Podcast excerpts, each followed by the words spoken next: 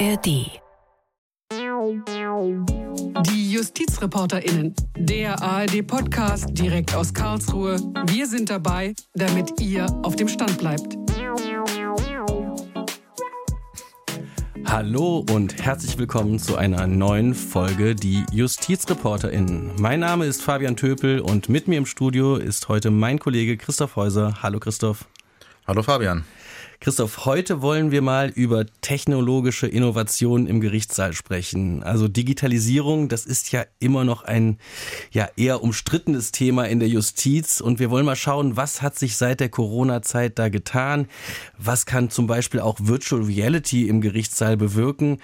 Und wie ist eigentlich so die Einstellung zu dem Thema in der Richterschaft? Und dazu hast du uns einen Gast eingeladen. Genau, ich habe heute in unseren Podcast eingeladen den äh, Simon Hedkamp. Vielleicht sollten wir vorab schon mal sagen, wir haben uns auf das Du geeinigt, dass sich hier niemand darüber wundert. Simon Hedkamp ist äh, Juraprofessor an der TH Köln, aber nicht nur das, er ist ein echter Tausendsasser im juristischen Bereich.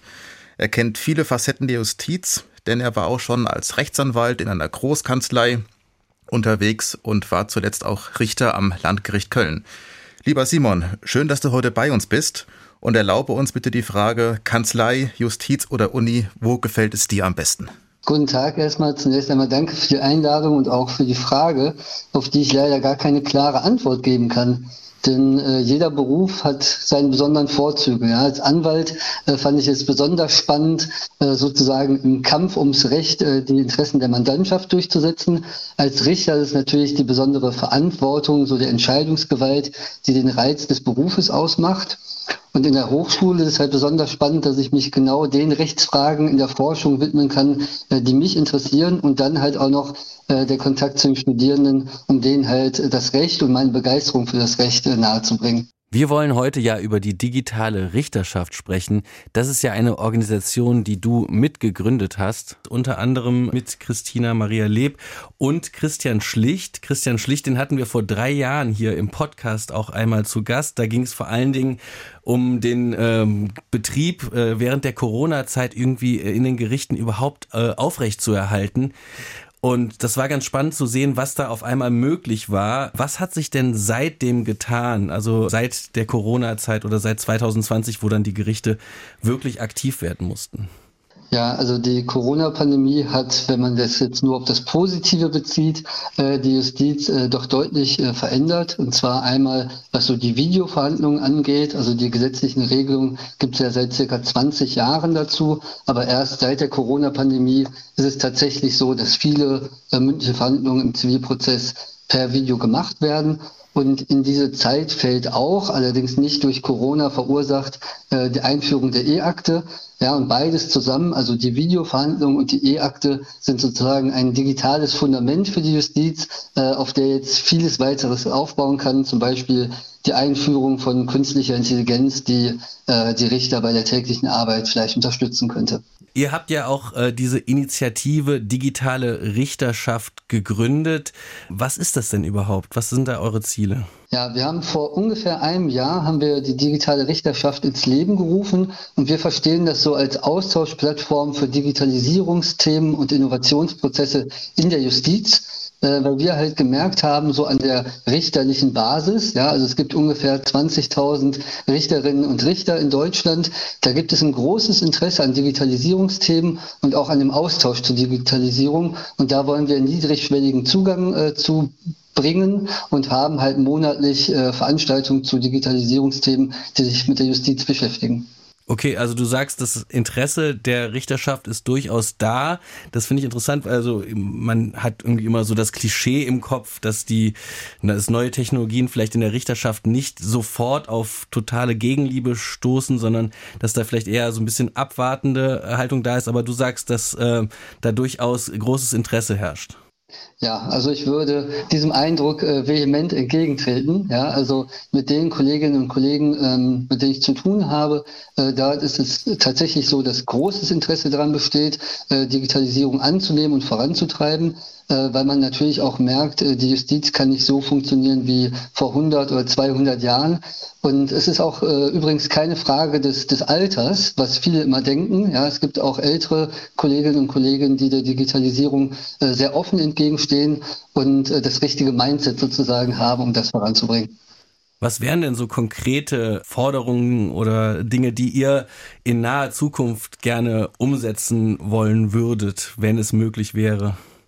Ja, das ist äh, eine schwierige Frage, äh, weil wir als digitale Richterschaft sind eben kein Verein, ja, also wir sind in keinster Weise verfasst und wollen deswegen auch keine öffentlichen äh, Forderungen stellen oder Stellungnahmen abgeben, sondern sind wirklich erstmal nur eine Austauschplattform oder eine Vernetzungsebene für die Leute und wollen da halt Digitalisierungsthemen besprechen. Das heißt, ihr, ihr seid quasi so eine gewisse Art Lernplattform. Also ihr wollt voneinander vielleicht auch lernen oder halt einfach dann äh, Input von außen bekommen. Lernt ihr auch von anderen Ländern? Also gibt's da auch Austausch oder Beispiele, wo man sagt, da ist man schon weiter und da könnte man was draus ziehen?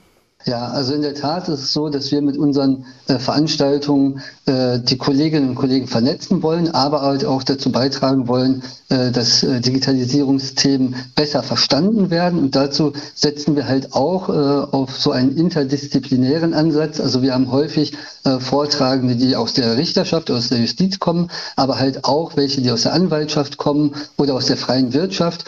Und letztens hatten wir zum Beispiel einen Vortrag zu Legal Data Science wo äh, erst der Vortrag war und dann hinterher ein Workshop-Teil, wo die Richterinnen und Richter selbst einmal ausprobieren könnten, äh, wie man Data Science betreiben kann.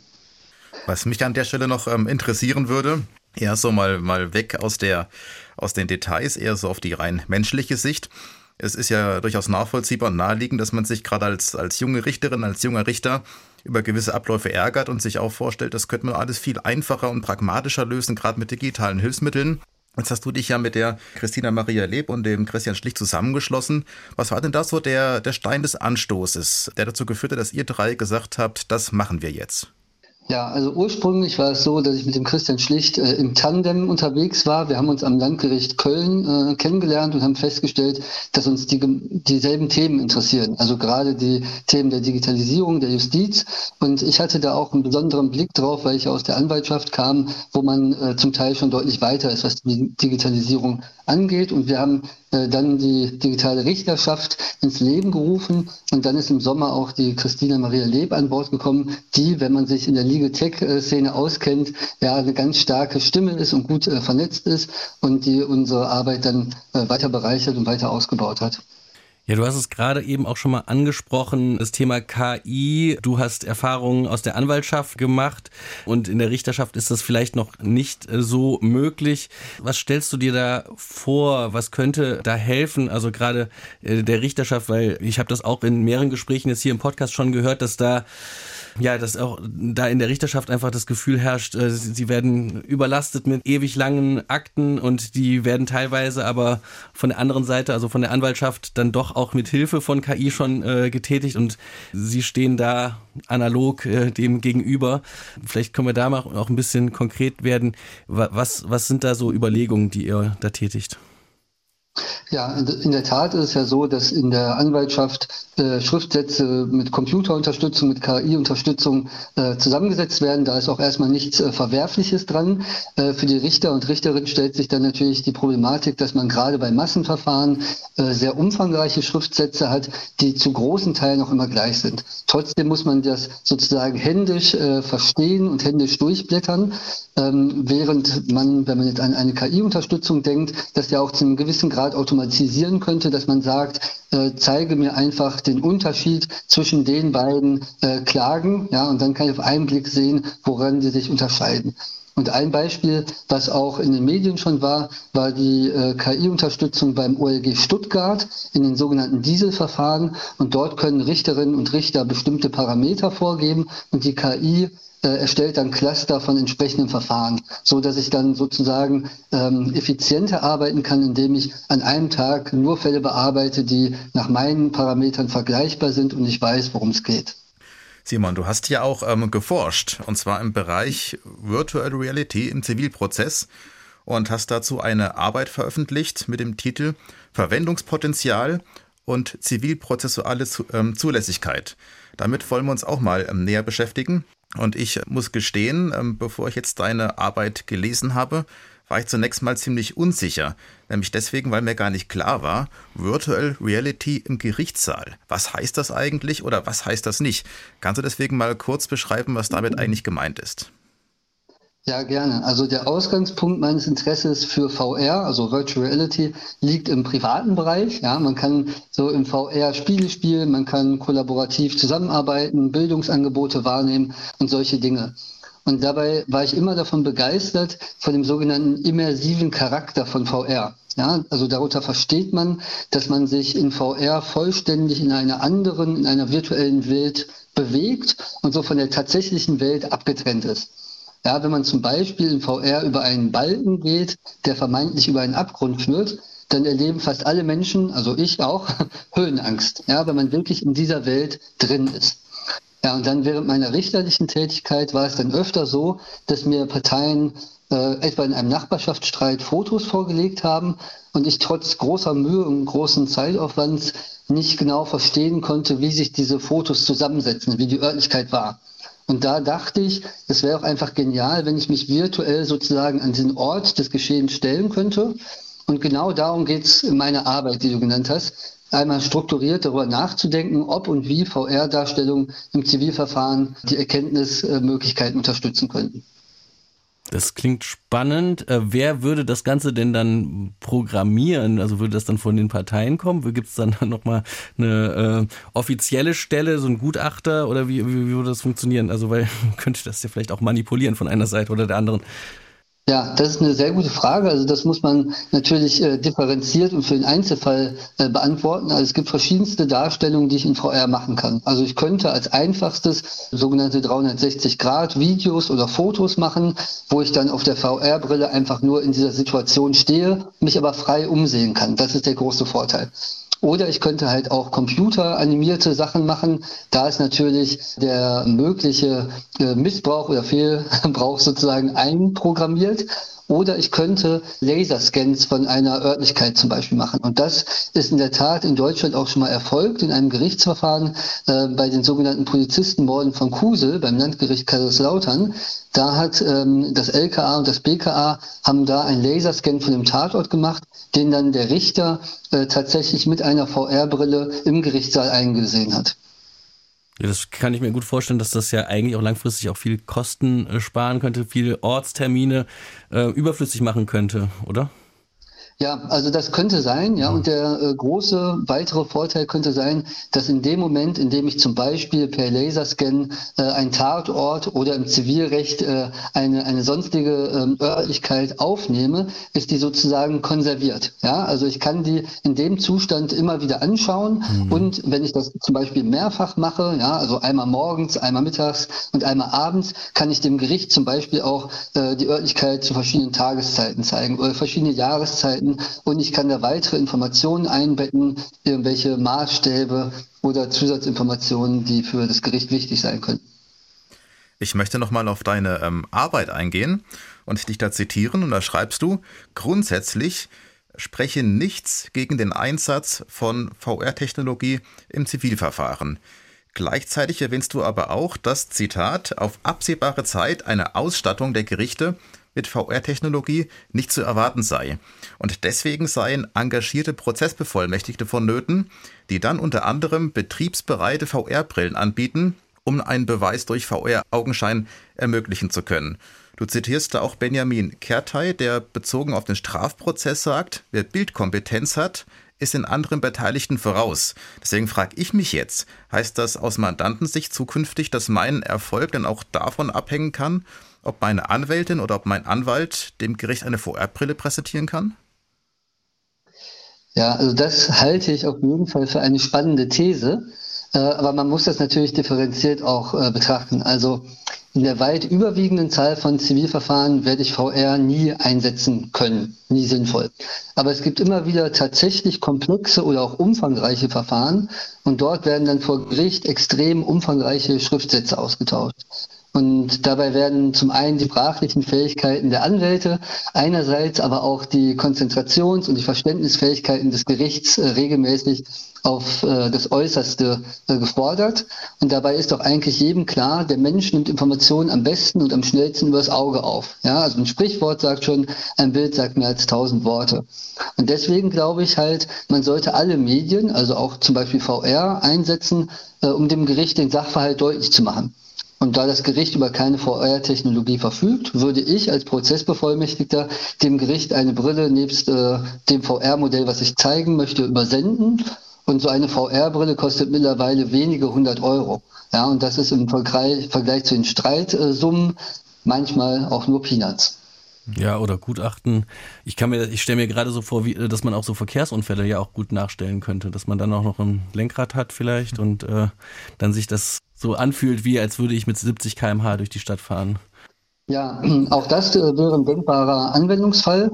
Und es gibt zum Beispiel wiederum ein Strafverfahren, äh, gerade in äh, Wiesbaden, also ein Ermittlungsverfahren, ein Staatsan staatsanwaltschaftliches Ermittlungsverfahren, in dem die Staatsanwaltschaft den Unfall äh, nachgestellt hat äh, mit 360 Grad Kameras in äh, den jeweiligen Fahrzeugen. Und dort kann man dann zum Beispiel auch in, dieser, äh, in dem Video die ähm, Fahrgeschwindigkeit der Fahrzeuge verändern. Ja, also ich kann sehen, was hat der Fahrer gesehen bei Tempo 50 oder äh, beim Tempo 150, was ihm vielleicht vorgeworfen wird, äh, so dass das Gericht halt auch sehen kann, welche Möglichkeiten hatten die Beteiligten, Sachen zu sehen oder auch nicht zu sehen.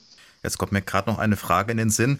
Ich habe jetzt einfach ähm, dauernd gesprochen von VR-Brillen. Du sprichst von VR im Allgemeinen. Ist das das gleiche oder kann VR auch außerhalb von VR-Brillen stattfinden? Ja, also es gibt natürlich die Möglichkeit, wenn ich ähm, ein VR-Modell habe, was zum Beispiel als äh, Computermodell gebaut wird, dass ich das nicht nur, in, äh, nicht nur per VR-Brille äh, wahrnehme, sondern auch einfach am Computerbildschirm. Ja, was dann wegfällt, ist so die Besonderheit der Immersion. Also ich bin nicht in dieser VR-Welt drin, sondern sehe es in 2D auf dem Bildschirm. Aber auch das äh, wurde schon gemacht. Also da gab es ein Strafverfahren vor dem Landgericht Detmold gegen einen ehemaligen KZ-Aufseher. Und dort hatte das LKA ein äh, Nachbau, also ein VR-Nachbau des KZ Auschwitz äh, gemacht und hat das dann dem Gericht durch einen Sachverständigen auf Bildschirm äh, vorgeführt, so dass das Gericht sehen konnte, welche tatsächlichen Erkenntnismöglichkeiten der Angeklagte damals vor Ort wohl hatte. Wenn wir gerade so darüber reden, habe ich so ein, ein, Bild vor Augen, möglicherweise ein Zerrbild. Das kannst du gerne nochmal berichtigen, wenn es jetzt vollkommen falsch sein sollte. Aber ich stelle mir vor, wie, die, wie im, im Gerichtssaal Menschen sitzen, jeder hat eine VR-Brille auf. Und da stellt sich mir auch die Frage, ist es denn zwingend notwendig, dass wir auf die nächsten Jahre gesehen, im Zivilprozess wohlgemerkt, nicht im Strafprozess, dass wir im Zivilprozess uns wirklich in einem Gebäude treffen müssen, um dort zu verhandeln? Oder können wir das nicht alle von zu Hause aus machen? Ja, also das wird meines Erachtens so sein. Und äh, um das nochmal klar zu sagen, also mir geht es darum bei VR um eine Unterstützung der Darstellung des Sachverhalts, gegebenenfalls in der Beweisaufnahme für das Gericht. Ja, also ich meine nicht, äh, dass die mündliche Verhandlung in VR etwa durch Avatare äh, durchgeführt wird, das gab es zwar auch schon mal, wenn man äh, sich international umschaut. Also vor wenigen Monaten wurde das erstmalig in Kolumbien gemacht und hat für ein erhebliches Medienecho gesorgt. Aber in Deutschland äh, wird das zivilprozessual nur schwierig möglich sein und ist meines Erachtens auch nicht unbedingt äh, wünschenswert. Warum wäre das nicht wünschenswert? Ich stelle mir das ist doch viel angenehmer und viel unbeschwerter, wenn ich zu Hause nach dem Frühstück mich ins Büro setze und kann da verhandeln. Ja, also ich, wir haben ja schon die Möglichkeiten des 128a ZPO, also der äh, mündlichen Verhandlungen im Wege der Bild- und Tonübertragung, ja, also äh, flapsig gesagt per Zoom. Ja, und äh, da haben ja schon äh, die Parteien oder auch Zeugen die Möglichkeit, von zu Hause an einem Gerichtsverfahren teilzunehmen. Das Gericht muss äh, nach jetzigem Stand im Gerichtssaal sein. Da gibt es ja Überlegungen, ob man das auch ändern sollte, dass das Gericht sozusagen äh, von zu Hause auch äh, tätig werden könnte. Aber das jetzt in VR zu übertragen, äh, also in Form von Avataren, das fände ich nicht für dienlich.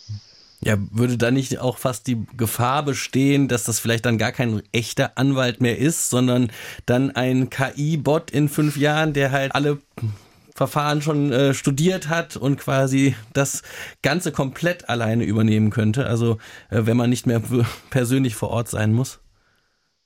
Ja, also es geht halt äh, darum, dass äh, Menschen das Gerichtsverfahren durchführen und ich auch die anderen Menschen wahrnehmen kann. Ja, also ich muss äh, einen persönlichen äh, Eindruck von den Anwältinnen und Anwälten, äh, gegebenenfalls von den Parteien, aber insbesondere halt auch von den Zeuginnen und Zeugen haben. Und da gibt es in der Tat jetzt schon Möglichkeiten, dass äh, auch VR-Brillen zu einem gewissen Grad die Mimik der Person äh, übertragen oder auch die Gestik. Aber das ersetzt meines Erachtens nach, äh, nach gegenwärtigem Technologiestand äh, noch nicht die ähm, tatsächliche Wahrnehmung der Person, sei es jetzt im Gerichtssaal oder zumindest äh, hier über einen äh, Videostream. Gibt es denn mal ganz allgemein gesprochen, ähm, vielleicht jetzt gar nicht mal bezogen auf VR, gibt es denn ähm, Möglichkeiten der Verfahrenserleichterung oder Beschleunigung, von denen du sagst, die Möglichkeiten sind da, die sind technisch umsetzbar, aber komischerweise nutzt die kaum jemand? Ja, in der Tat äh, gibt es da etwas.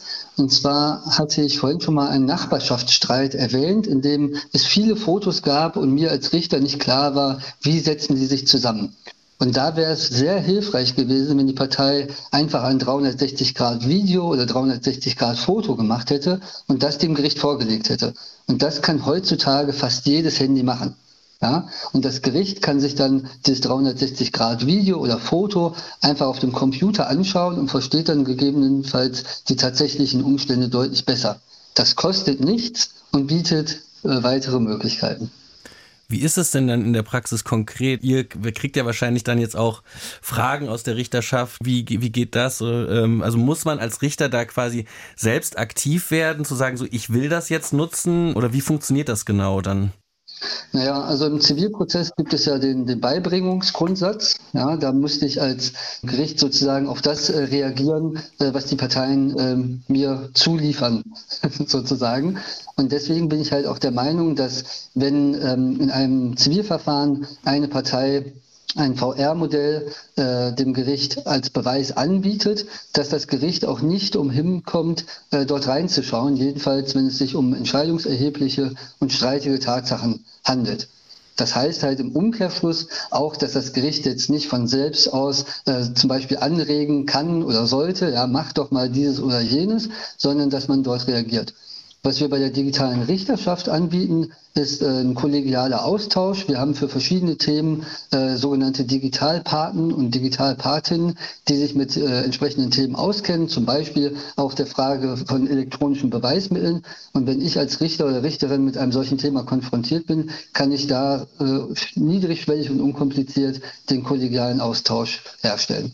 Ein Thema, das gerade in aller Munde ist, ist ja ChatGPT und in dem Zusammenhang auch ähm, KI im Allgemeinen. Ich erinnere mich daran, dass es vor etwa einem Jahr für ähm, Aufsehen gesorgt hat, als äh, Franziska Giffey, damals noch äh, regierende Bürgermeisterin in Berlin, dachte, sie wäre in einem Videogespräch mit Vitali Klitschko, dem Bürgermeister von Kiew. Und hinterher stellte sich heraus, edgy edge, das war alles Fake. Dann kam das Wort auf Deepfake, kannte ich vorher noch gar nicht. Gemeint ist damit, Fälschungen, die so täuschend echt sind, dass man sie von der Realität kaum noch unterscheiden kann. Deswegen äh, frage ich mich, ob ähm, die Möglichkeiten von Deepfake, die ja eher in Zukunft noch weiter ähm, verfeinert werden, ähm, können die der, ähm, der Einführung von VR in, in, in Fläche noch, noch gefährlich werden, dass da vielleicht so eine Skepsis besteht, dass da Widerstände aufkommen? Ja, das ist eine in der Tat berechtigte Frage, die allerdings meines Erachtens nicht genuin für VR ist, sondern sich bei allen Medien stellt und die, soweit ersichtlich, die Rechtsprechungspraxis auch noch gar nicht äh, erreicht hat. Ja, und meines Erachtens sind die Fälle unproblematisch, in denen das Foto, das Video oder die VR-Darstellung lediglich dazu dient, dem Gericht einen gegenwärtigen Zustand, also einen Ist-Zustand darzustellen. Denn hier könnte und müsste die Partei, äh, die von dem Gegner ein solches KI-generiertes oder KI-bearbeitetes Foto vorgelegt bekommt, dem Gericht äh, substanziert darlegen, aus welchem Grund das Foto äh, die tatsächlichen Begebenheiten nicht zutreffend darstellt. Ja, und wenn die Partei das macht, dann müsste das Gericht, sofern es sich wiederum um entscheidungserhebliche und streitige Tatsachen handelt, einen Ortstermin äh, vornehmen oder einen Gegenstand in Augenschein nehmen, soweit die beweisbelastete Partei das beantragt. Und problematischer könnten halt die Fälle sein, in denen ein Foto, Video oder VR äh, einen vergangenen Zustand zeigen sollen, ja, den man so nicht mehr herstellen kann. Und hier käme ja dann ein Ortstermin oder ein Augenschein auch nicht mehr in Betracht, ja, weil ich das einfach nicht mehr sehen kann. Und da wird es dann wahrscheinlich einfach eine Frage der Beweiswürdigung sein, gegebenenfalls unter Einbeziehung von weiteren Zeugen, anderen Urkunden oder Sachverständigen, wie das Gericht das Foto in der Entscheidung dann berücksichtigt. Also ob es dann äh, feststellen kann, ob das jetzt äh, einen tatsächlichen Zustand darstellt oder nicht. Also wenn ich dich jetzt richtig verstehe, gehst du davon aus, dass es ohnehin ähm, die wenigsten Fälle betreffen würde, wo dann die, ähm, die Beibringung von so einem Bild überhaupt ähm, streitig ist. Im Regelfall würde das dann hingenommen werden und überhaupt gar nicht in Abrede gestellt werden, oder kann ich das? Ja, sehen? also in der Tat ist es so, dass äh, nach meiner Erfahrung äh, in den Fällen, in denen eine Partei ein Foto oder ein Video beibringt, in den allerwenigsten Fällen streitig ist, dass dieses Foto oder das Video echt ist. Das könnte sich in Zukunft natürlich ändern, wenn sozusagen die Möglichkeiten, äh, Medien zu verändern, vereinfacht werden.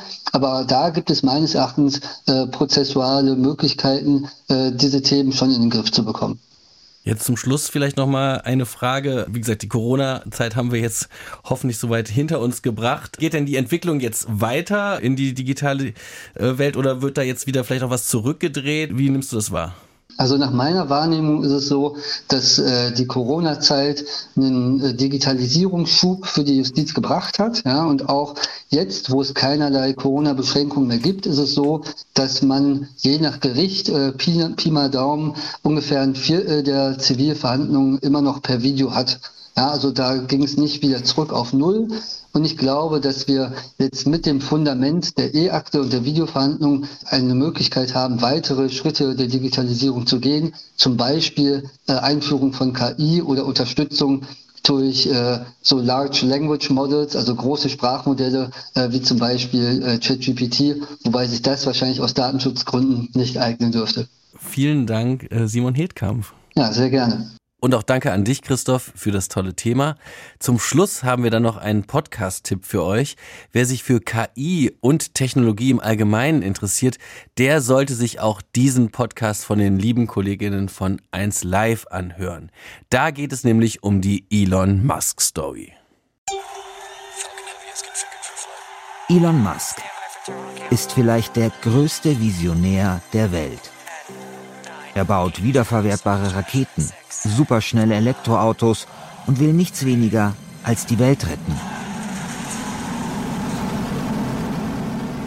Aber Elon Musk ist auch der größte Internet-Troll der Welt. Er startet Hetzkampagnen. Er diffamiert Menschen als angebliche Pädophile und seit er Twitter gekauft hat, zählt dort auch nur noch, was Musk will. Was ist da passiert? Wie konnte aus dem coolen, aufregenden Supermilliardär so ein fieser Schulhofmobber werden? Ich bin Sarah Kriesche. Und ich bin Christian Schiffer.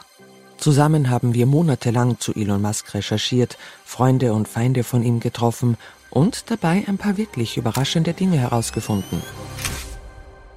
Und wenn euch dieser Podcast gefallen hat, dann empfehlt uns weiter und lasst ein Abo da. Wir freuen uns natürlich auch immer über Feedback an justizreporterinnen.swr.de und sagen Tschüss und bis nächste Woche.